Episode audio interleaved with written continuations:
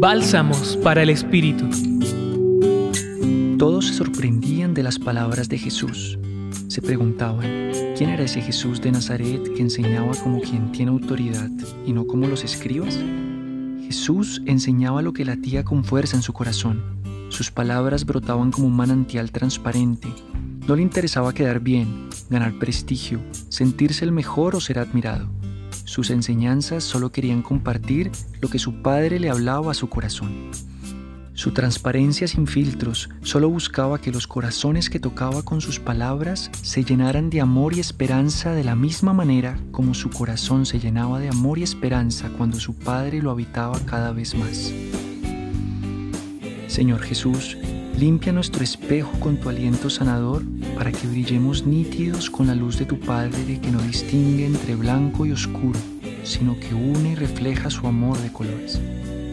Hoy los acompañó Carlos Felipe Prieto del Centro Pastoral San Francisco Javier de la Pontificia Universidad Javeriana.